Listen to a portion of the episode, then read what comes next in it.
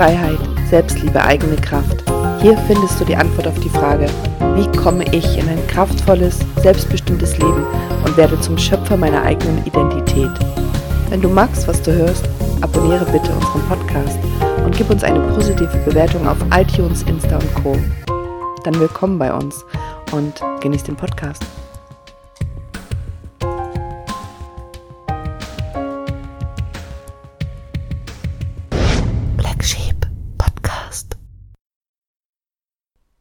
Das Erwachen des Tigers. Irgendwann ist mir ein Buch in die Hände gefallen, das ähm, heißt Traumaheilung und ist von Kurt Lewin und ähm, das trägt genau den Untertitel Das Erwachen des Tigers. Hm, als ich das Buch gekauft habe, war ich gerade mitten in der zweijährigen Ausbildung zur systemischen Therapeutin und ähm, stand irgendwie zwischen dem Ende meiner ersten Ehe und einem noch potenziellen Neuanfang mit meinem heutigen Mann Tobias.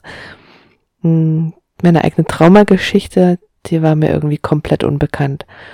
Ich habe zwar irgendwie Ahnung gehabt von belasteten Ereignissen in meiner Familie bis zurück zu meiner Oma, ähm, bis zurück zu meiner Geburt, aber ich habe die immer als irgendwie unrelevant eingestuft. Ich habe gedacht, das ist normal und ähm, irgendwie vergleichbar mit den Erlebnissen von anderen. Und erst als ich aufgrund von einer einschneidenden privaten Veränderung ziemlich heftige körperliche Symptome gekriegt habe, ähm, habe ich angefangen, Stück für Stück anzunehmen, dass offensichtlich jedes dieser frühkindlichen Erlebnisse zu Traumatisierungen geführt hat, die niemand außer ich selber auflesen konnte. Diese körperlichen Symptome, massive Bauchschmerzen, Bauchkrämpfe, immer wenn ich was gegessen habe, ähm, ich habe mich übergeben, ich habe ähm, einfach allergisch auf ganz viel reagiert und habe da von Anfang an nicht wirklich Worte dafür gehabt und habe immer gedacht, ähm, dass sie mich einschränken würden und dass daraus aber eine tiefgehende Veränderung für mich entstehen kann, wenn ich mich mit dem auseinandersetze, das war mir da überhaupt nicht klar. Stück für Stück und jedes Symptom, was sich aneinandergereiht hat, habe ich angefangen, das irgendwie auch nicht mehr zu akzeptieren. Ne? Die Migräne, die wiederkehrenden Bauchschmerzen. Ich habe immer mehr kapiert und verstanden, dass das Hinweise von meinem Körper waren, mich immer tiefer zu meinem Inneren zu führen und dass keine Veränderung im Außen nachhaltig und hilfreich sein kann, wenn ich nicht mein Innerstes ergründe, meine Trauma auflöse und meine Verhaltens- und Denkmuster ändere. Ich würde sagen direkt, dass meine Arbeit heute mit meinen Familien, die ich betreue oder den Klienten, die ich habe, dass das erst durch diese Tiefe, durch diese eigene Arbeit überhaupt möglich wird. Ne? Also erst als ich begriffen habe, dass ich offensichtlich blinde Flecken habe, dass offensichtlich ich auch für mich selber eine gewisse Inkompetenz habe, die ich gar nicht wahrnehme, weil ich mich ja als normal und aufgewachsen in der Familie ähm, begreife und da keine Dissonanz spüre, dass erst diese konsequente Arbeit irgendwie die Hinwendung zu meiner eigenen Geschichte, zu meinem inneren Kind und was das mir sagen will, dass es eine Reifung ermöglicht und ein Ankommen irgendwie im Erwachsenen-Ich. So, ähm, dass man nicht nur erwachsen wird, sondern auch erwachter wird. Einfach nur im Blick auf sich selber und im Blick auf das, was einen abhängig macht im Außen und auch die Dinge, für die man so, ich würde mal sagen, anfällig reagiert, auf die man sich einlässt, einsteigt, ohne die zu hinterfragen, einfach weil es Muster sind, die man als Kind gelernt hat und die man in einer Phase gelernt hat, in der man ja abhängig war von den eigenen Eltern. Bereits mit ähm, zwölf Jahren würde ich sagen, habe ich gespürt, dass da Traumatisierungen in meiner Familie sind. Gerade als ich, ähm, wenn ich an meine Großmutter denke und ähm, so gehört habe, wie sie gesprochen haben, dass man nachts nicht die Fenster öffnen sollte aus Angst, dass ein Vergewaltiger käme, oder wie sie sich mit Essen und körperlicher Fülle gepanzert haben, eine gewisse Eiseskälte im Kontakt dieser Generation und auch eine Abwehr von körperlichen Berührungen, das zu bemerken, Stück für Stück war das eine und gleichzeitig keine Erklärung dafür zu haben. Ich habe mich immer gefragt, ob das eine Einbildung ist und gleichzeitig konnten diese Dinge irgendwie auch nicht angesprochen werden. Bis in die Haarspitzen war es ein Tabu. Und erst so mit 32, ne? 20 Jahre später habe ich kapiert, äh, dass dieses Normal überhaupt nicht existiert. Also, dass es kein Normal gibt im Sinne, von unbelastet, frei oder irgendwie so, ne, wenn man eine Definition hernimmt, wie es allgemein üblich ist oder gewöhnlich ist, sondern dass jeder gewisse Muster mit sich bringt, die eben auch destruktiv sein können. Und dass jede Familie in irgendeiner Form sich selber schützt, zum einen vor Entwicklung, die aus diesem System herausführt, und aber auch vor Schmerzen, die entstehen in der Familie, weil bestimmte Tabus, bestimmte ähm, Dinge von Schuld und Scham, die sich gegenseitig angetan wurden, dass die aufgedeckt werden. Und so ist es oft so, also, dass man innerfamiliär Dinge tabuisiert, dass Dinge verschwiegen werden, dass Geheimnisse unausgesprochen sind. Und sobald sich einer aufmacht, das irgendwie verstehen zu wollen, das ergründen zu wollen und so einen Antrieb entwickelt, da voranzugehen, dass das genau dieses Beispiel, dieses, dieses Bild trifft von einem schwarzen Schaf. Weil solange alle den gleichen Tenor einsteigen und keiner ausbricht, ist es für die Schafherde ja ähm, keine Gefahr.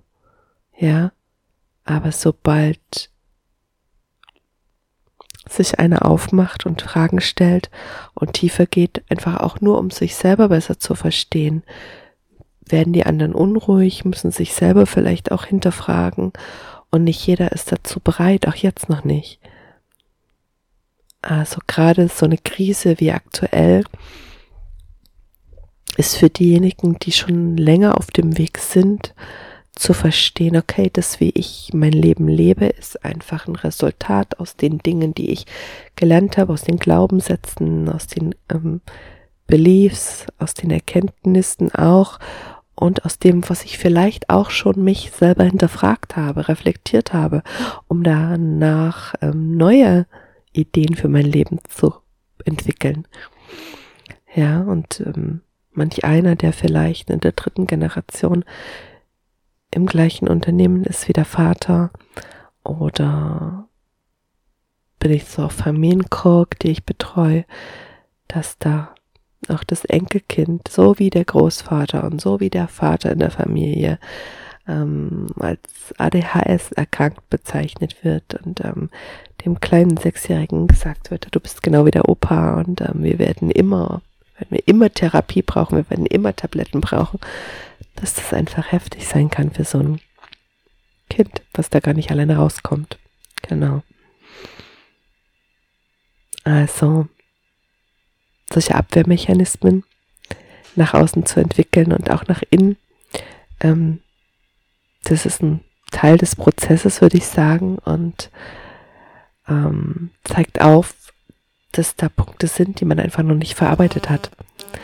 Und wo man oft auch selber durch Verleugnung, nicht genau hingucken, sich in so einer Grenze belässt, die gar nicht mehr notwendig ist. Ne? So ein Beispiel wie so ein Elefant, der als junger Elefant an einen Strick gebunden wurde, um nicht zu fliehen und irgendwann ist der Elefant aber viel stärker als der Strick und als dieser Mast, an den er gebunden ist und er bewegt sich trotzdem keinen Schritt weiter.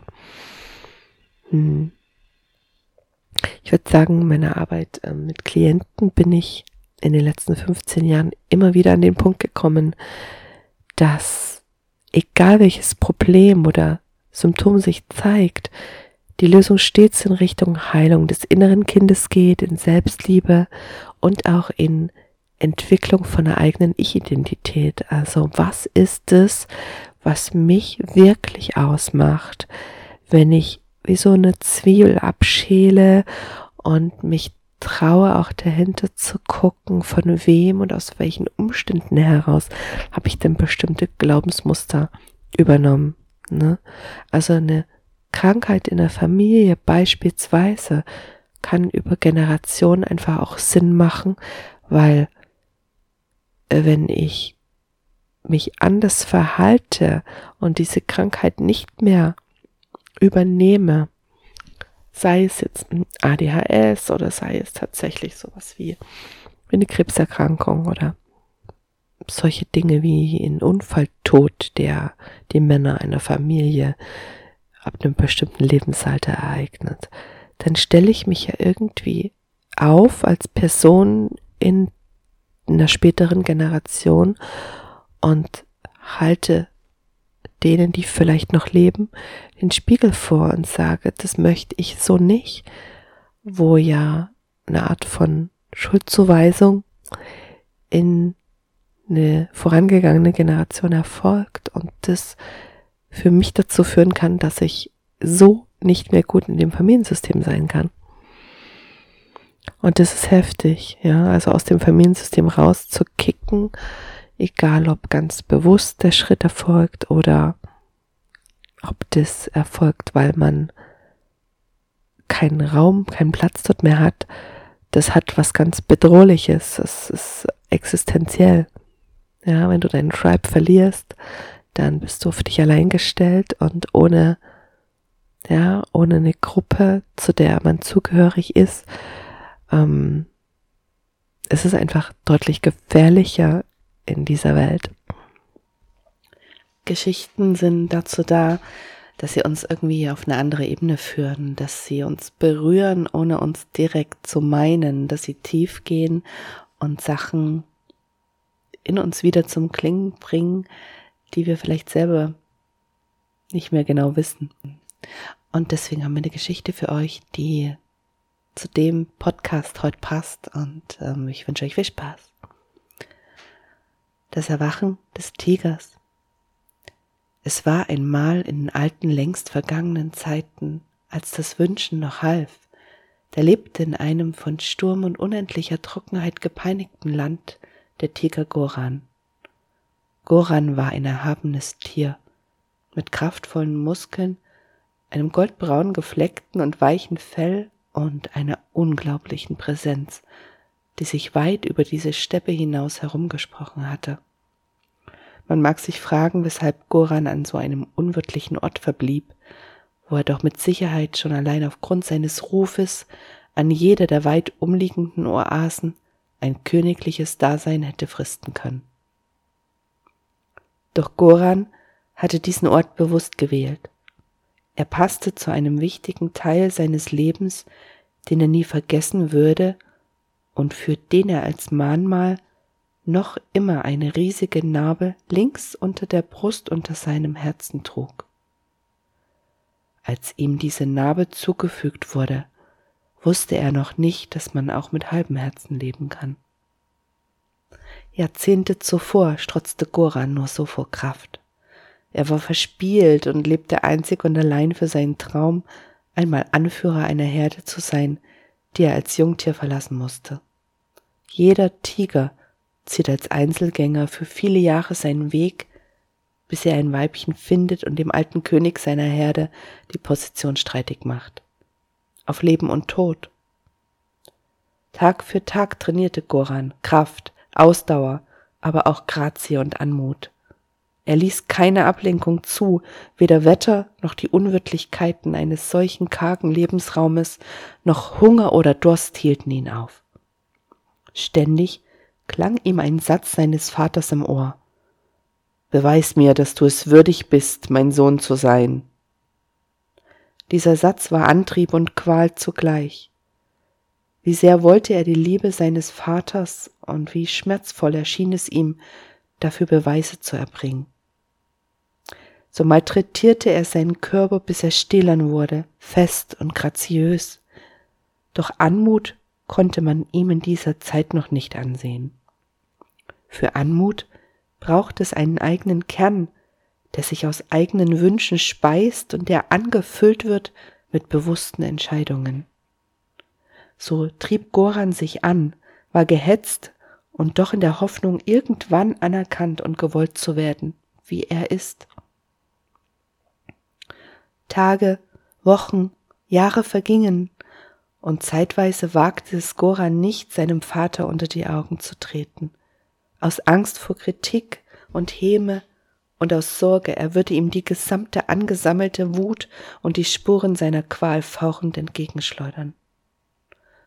Doch Vorbilder braucht jeder, und wenn uns die eigenen Eltern nicht zur Verfügung stehen, suchen wir uns Partner, die diese Aufgabe übernehmen. So traf er sie eines Tages. Wunderschön war sie, ihr dunkles Fell glänzte im Sonnenschein und sie strahlte eine Willensstärke und Disziplin aus, der er sich kaum entziehen konnte. Sie wurde sein Motor, sein stärkster Antrieb und schärfster Kritiker. Und da er sich mit Kritik sehr gut auskannte und es ihm nicht fremd war, Liebesbeweise erbringen zu müssen, fühlte er sich zu Hause. Doch angekommen war er nicht. Diese Unruhe, Unstetigkeit und die ständige Suche nach etwas blieben und quälten ihn vor allem nachts. Gorans Mutter war vor langer Zeit gestorben, und seither trug er diesen Verlust und Schmerz immer bei sich. Doch leider kann man Gefühle nicht ersetzen wie Dinge, und aus diesem Grund brach Stück für Stück sein Herz in zwei und schlug mit immer weniger Lebenskraft. Die Zeiten vergingen, ein Jahr zog sich an das nächste und die Dinge nahmen ihren Lauf. Aus Liebe wurde Gewöhnung und glücklicherweise, wenn die eigene Lebenskraft schwindet, schickt uns das Schicksal Dramen, die uns unserer Kraft ermächtigen. So reihten sich Drama an Drama und gaben der Beziehung durch die wieder und wieder heißblütigen Diskussionen und Emotionen Feuer und dadurch auch Goran Lebenskraft zurück. Manchmal schickt uns das Schicksal Begebenheiten, die uns zu uns zurückführen. Doch im Feuer von Drama und Vorwürfen verliert man leicht aus dem Blick, wer man selbst wirklich ist und sein will und kann. So ging es auch Goran. Geschürt durch alte Glaubenssätze trafen die Forderungen anderer, deren Wünsche und ihre Beschuldigungen ihn wie brennende Pfeile. Es musste stimmen, was sie sagten, also half es nur, sich noch mehr anzustrengen, sich Mühe zu geben und die eigenen leisen Bedürfnisse zu vergessen. Sein Herz riss mehr und mehr, und Ereignisse, die eine andere Geschichte füllen würden, ergaben sich. Sein Herz schmerzte, und das schwächte ihn, und weil es ihn schwächte, verlor er sich mehr und mehr. Eines Nachts war er sich sicher, dass er sein Selbst verleugnen musste, um doch noch Zugehörigkeit zu finden. So würde er niemals den Bedürfnissen folgen können und schwor sich sein Ich aufzugeben, seine eigenen Bedürfnisse zu verneinen und sich anzupassen, so dass niemand von seiner wahren Natur erfahren würde. Doch unser Schicksal ist ein weiser Freund. In Zeiten, wenn wir uns hingeben, lässt es uns Freiraum für Entscheidungen. In Zeiten, wo wir auf dem falschen Weg sind, stellt es uns lebensverändernde Aufgaben, gibt uns Schicksalsbegegnungen oder Ereignisse in den Weg, damit wir aufwachen und unserer ureigenen Bestimmung folgen, anstatt einer Herde zu folgen, zu der wir nie gehören werden. Goran lebte weiter in seinem Glauben nach Anpassung und Opferdasein. Denn wenn man keine eigenen Entscheidungen mehr trifft, ist es leicht, Schuld bei anderen zu suchen, die für einen entscheiden. So wurde er immer verbitterter und arrogant, schaute auf die anderen, die eine kleinere Herde hatten, verächtig herab und wurde immer wieder und wieder in bitterste Kämpfe verwickelt. Mit anderen, die ihm seine Position streitig machten, aber in allererster Linie mit sich selbst.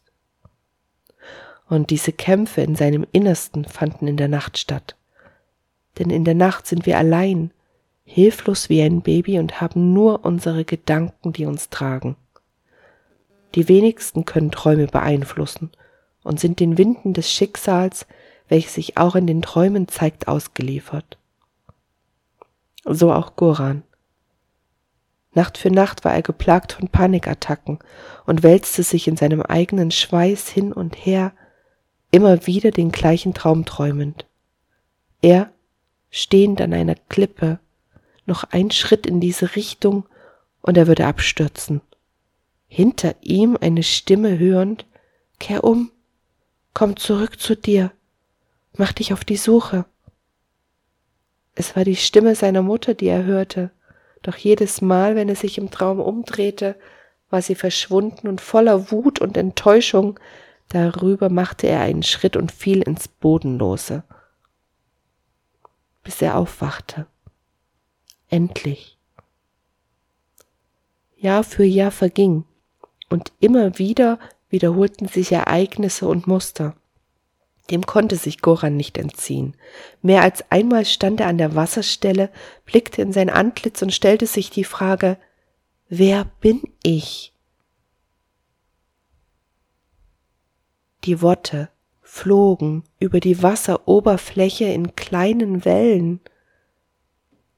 An einer Seerose stoppte sein Blick. Sie war verschlossen und doch wusste er, sie würde aufblühen, wenn nur der richtige Zeitpunkt gekommen ist. Der richtige Zeitpunkt für diese Seerose. Ich bin keine Seerose. Ich werde nie eine sein. Und wenn ich noch so anmutig mich aufs Wasser lege, ich würde untergehen. Mein Erblühen ist ein anderes. Was lässt mein Ich erblühen? Dinge zu tun, die mich erfüllen, die mich leicht fühlen lassen, mein Herz anziehen und meine Seele tanzen lassen. Wer, wer lässt meine Seele tanzen? Plötzlich kamen ihm Bilder aus seiner Kindheit und Worte aus längst vergangener Zeit und drangen in sein Ohr. Du bist Goran, Sohn deiner Eltern, doch du bist nicht sie. Weder bist du ein Teil von ihnen, noch kannst du zu ihnen werden. Finde deine eigene Wahrheit, Du bist einzigartig. Sei du selbst. Schauer rannen ihm über seinen Körper und Tränen, Tränen der Erleichterung und Wut über den Irrglauben, er könnte zu jemandem werden, den es bereits gibt, der auch seine eigene Geschichte hat und in seinen Mustern gefangen ist. Bin. Als er dieses Wort wiederholt über seine Lippen gleiten ließ, spürte er Erleichterung. Eine Idee von Unbeschwertheit und Zukunft noch nicht greifbar, aber fühlbar durch warme, wohlwollende Hände, die ihn am Rücken streichelten, machte sich breit. Er hörte die Stimme seiner Mutter. Ich bin frei von Erwartungen. Liebevoll und ohne sich umzudrehen, sprach Goran aus, was so viele Jahre versteckt in ihm war. Ich bin frei und ich bin frei von euren Erwartungen. Ich werde nicht zur alten Herde zurückgehen. Ich gründe meine neue Herde. Ich liebe und ich danke euch. Seine dunkelste Nacht war angebrochen, und im Feuer von Schmerz und Schuldgefühlen zog er sich manche Narbe zu, die ihn ein Leben lang begleiten würde. Er glaubte, diese Nacht würde ewig währen, er befand sich wie auf Entzug, Entzug von Lügen, alten Mustern, Vorgaben, Regeln, die doch nie seine waren. Und doch gaben sie ihm Halt und Richtung vor und waren verlässlich.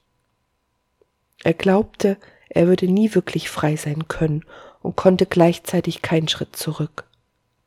Und mit jedem Atemzug, den er in Freiheit nahm, der ihn Leben spüren ließ, entfernte sich auch seine Partnerin mehr und mehr von ihm.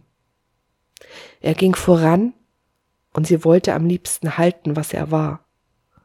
Doch die Käfigtür war geöffnet, und nie wieder würde er so werden wie einst, als er noch jung, unerfahren und bedürftig und am Anfang seines Weges war. Und so verließ sie ihn, Oder hatte sie ihn bereits verlassen? Es spielt keine Rolle mehr. Er konnte es nur akzeptieren und die Kälte aushalten, die sich über ihm ergoss. Er glaubte, er würde den nächsten Tag nicht überleben. Bis etwas Warmes seinen Körper streifte. Goran blickte nach oben. Es war fast Tag geworden. Die dunkle Nacht war vorüber. Am Horizont sah er die ersten Sonnenstrahlen aufgehen und die Steppe und sein kaltes, geschundenes Fell erwärmen.